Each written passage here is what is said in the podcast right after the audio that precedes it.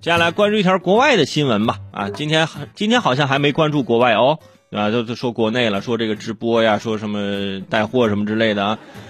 说一下国外啊，咱去趟这个拉美，三月十八号，厄瓜多尔，嗯，这个这个国家大家听说过，哎呀，足球踢的也行啊。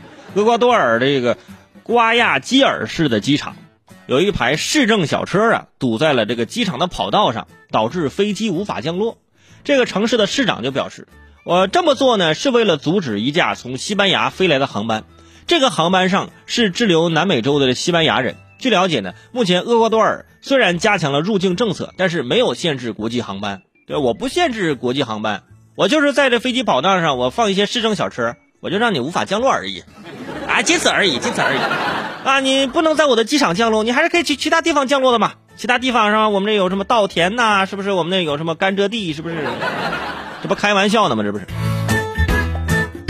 为了阻止其他国家的飞机入境，居然把车堵在了飞机跑道上，这个方法真的是很厉害啊！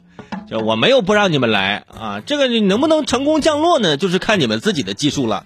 但是这个飞机毕竟不是直升机，你必须是要在跑道滑行，你才能够停下来。这个时候是吧？唯一的办法就是让所有的乘客系好降落伞，从空中跳下来。呃，现在进厄厄瓜多尔是吧？你不仅需要财力，你还需要勇气，是不是？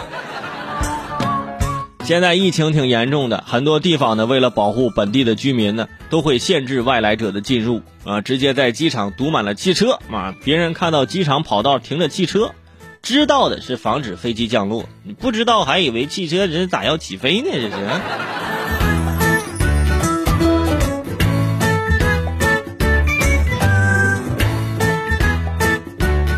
所以说，飞机上那些乘客啊，那些朋友，包括现在是有很多现在从国外呃来到中国的一些外国的朋友，包括咱自己留学生的一些朋友，是不是都都是都是一样的？呃，咱回来之后呢，呃，自己做好防护，咱配合工作人员做好隔离，对不对？最近呢，我们也看到了一些新闻，啊，动不动就脾气不小，动不动就要喝矿泉水，动不动就把盒饭扔地上，动不动出去跑步。啊，动不动还喊说别人管你，还说是性骚扰，对吧？